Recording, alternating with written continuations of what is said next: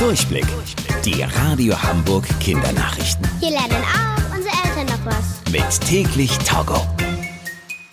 Ich bin Saskia. Hi zusammen. Am Ende dieses Schuljahres soll kein Kind sitzen bleiben. Das wünscht sich zumindest die GEW. Das ist eine große Gruppe von Lehrerinnen und Menschen, die in Kitas oder Universitäten arbeiten. Die GEW meint, dass ihr es in diesem Schuljahr wegen Corona besonders schwer hattet. Ihr konntet nur wenig in die Schule und musstet oft alleine zu Hause lernen. Und das geht auch erstmal so weiter. Viele Kinder haben damit Probleme und ihre Noten haben sich verschlechtert. Damit wegen Corona kein Kind einen Nachteil hat, sollen alle in die nächste Klasse versetzt werden. Manche finden die Idee aber schlecht. Sie wollen, dass eure Lehrerinnen über eure Versetzung entscheiden.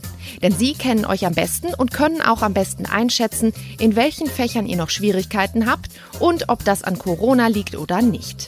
Für die meisten von euch gibt es Ende Januar erstmal die Halbjahreszeugnisse. Bis zum Ende des Schuljahres im Sommer werden die Lehrerinnen und die Menschen in der Politik noch darüber entscheiden, wie ihr versetzt werdet.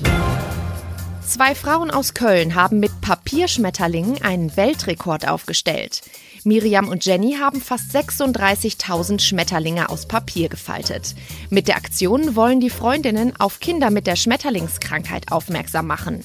Bei der Krankheit haben die Kinder eine sehr dünne Haut, quasi so dünn wie ein Schmetterlingsflügel. Die Haut ist deshalb sehr empfindlich und kann leicht verletzt werden. Die Papierschmetterlinge sind gerade im Kölner Schokoladenmuseum ausgelegt. Miriam und Jenny wollen sie aber bald gegen kleine Spenden an Menschen verteilen. Das Geld möchten sie dann einem Verein geben, der Kindern mit der Schmetterlingskrankheit hilft.